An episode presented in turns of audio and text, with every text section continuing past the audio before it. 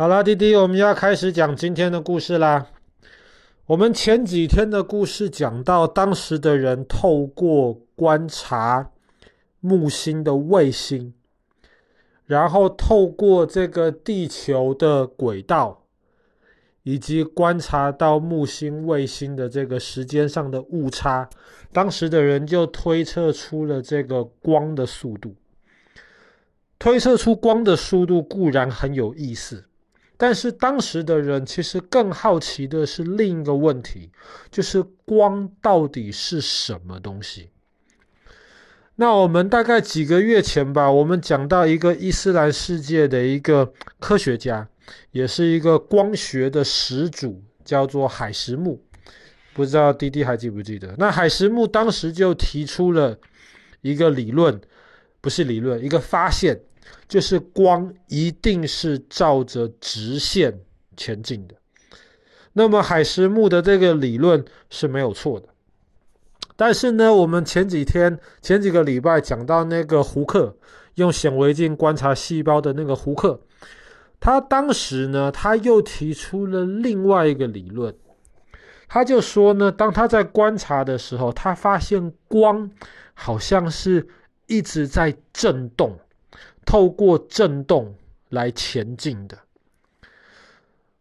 所以呢，很多人都在讨论光在本质上到底是什么东西。那么，在十七世纪的时候呢，这个讨论就进入到了一个很重要的一个阶段。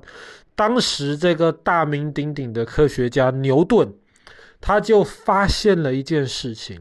他用一个很奇怪的一个东西叫做三棱镜。那爸爸很希望买个三棱镜给你，给哥哥玩啊。三棱镜很有趣，牛顿发现哦，诶，比方说这个光照过来，这个光好像是白色的光。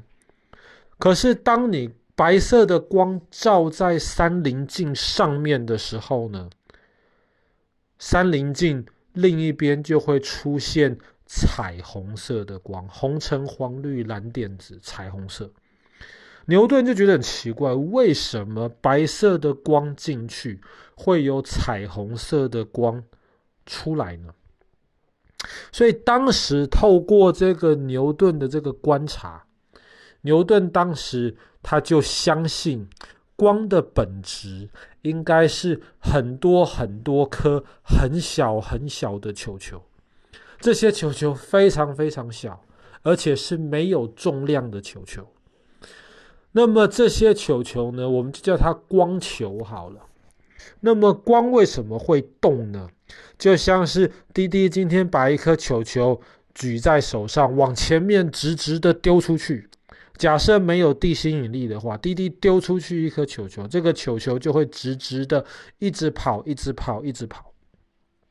所以呢，光为什么会像海石木观察到的，透过直线来前进，就是因为光就是一颗没有重量的球球，不会受到所谓的地心引力的影响，它就可以射出去，然后就一直往直线的前进。但是牛顿也知道光有其他的一些特点，比方说光会反射。那么这就很容易理解啊，就像一颗球球一样，你球球往墙壁丢过去，球球打到墙壁之后，滴滴知不知道会发生什么事情？坏掉，墙壁会坏掉。对啦，你如果这球球很硬的话，打到墙壁，墙壁会坏掉。可是如果墙壁没有坏掉的话呢？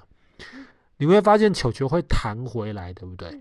所以球球打到墙壁弹回来，就好像是光，光碰到墙壁弹回来，光就会反射。所以这个牛顿的解释，光就是一颗小小的球球，那也合理。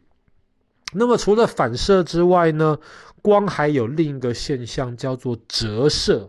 它有时候不会直接反弹回来，它有时候呢，它会好像稍微转弯一下。比方说，滴滴如果在一个杯子里面，透明的杯子里面装满水，然后把一根筷子插进去，这个筷子是直直的，但是滴滴会发现到。插进去的时候，在水里面的那个筷子的部分，就会好像稍微转一下弯一样。那不是因为筷子转弯，筷子是直的，而是因为光会折射。那么牛顿的解释也很简单呢、啊，就像是一颗球球，今天直直的丢到水里面一样。那么在水里面，因为这个水的的的，的这个密度。跟空气的密度是不一样，水跟空气是不一样的东西，所以光在水里面转点弯，这个也是很正常的事情。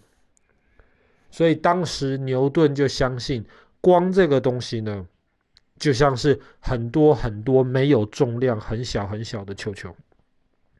但是牛顿对于光的解释有一个很大的问题，就是光除了会反射除了会折射之外，光还有其他的特性，比方说光会散射。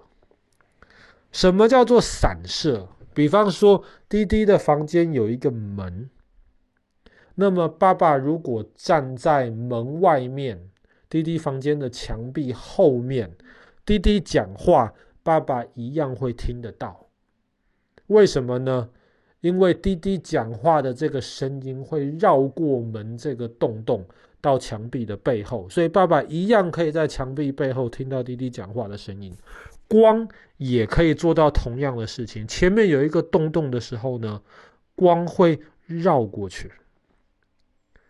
但是牛顿的这个球球的理论没有办法解释为什么光会绕过去，而且牛顿的球球理论还有一个很大的问题，就是牛顿自己这个三棱镜的发现。牛顿他发现光是有颜色的，那么牛顿当时没有办法解释为什么，如果光像球球一样子的话，为什么球球进到三棱镜里面之后出来会变成另一个颜色？当时牛顿或是其他人就想，很可能是光的这些球球在透过三棱镜的时候被染色了，所以出来的就是不同的颜色。但是呢，当时除了牛顿之外，虎克是非常不相信牛顿的解释。爸爸之前讲胡克的时候讲到了，胡克跟牛顿的关系非常糟糕，加上胡克认为光是在震动，所以胡克完全不接受牛顿说的光是很多很多很小的球球。但是因为牛顿已经是非常有名的这种超级科学家了，所以牛顿说什么大家就听，没有人听胡克的。但是后来另一个科学家叫惠根斯。惠根斯其实非常有名，他是一个数学家，他也是一个天文学家。像爸爸跟哥哥最喜欢的这个 Orion Nebula，就是这个猎户座星云，就是惠根斯发现的。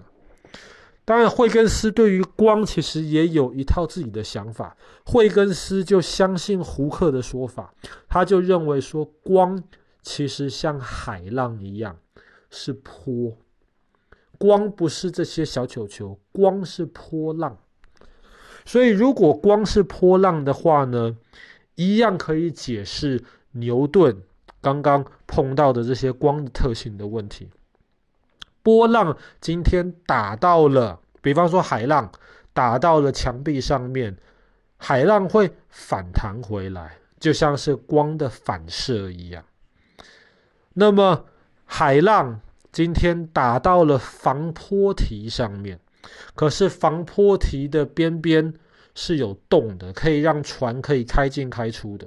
有一些海浪就会从防波堤旁边绕过去，所以这个就可以解释光。如果像海浪一样的话呢，它就有这个绕射，这个是可以解释的。那么折射就更好解释了。那只是因为这个波浪进入了同样的不同的空间，周围的这个空间对于波浪的影响，让光有一点点改变了它移动的方向，这个也好解释。那么惠更斯当时没有想到，不过后来人可以解释的就是为什么光会有颜色。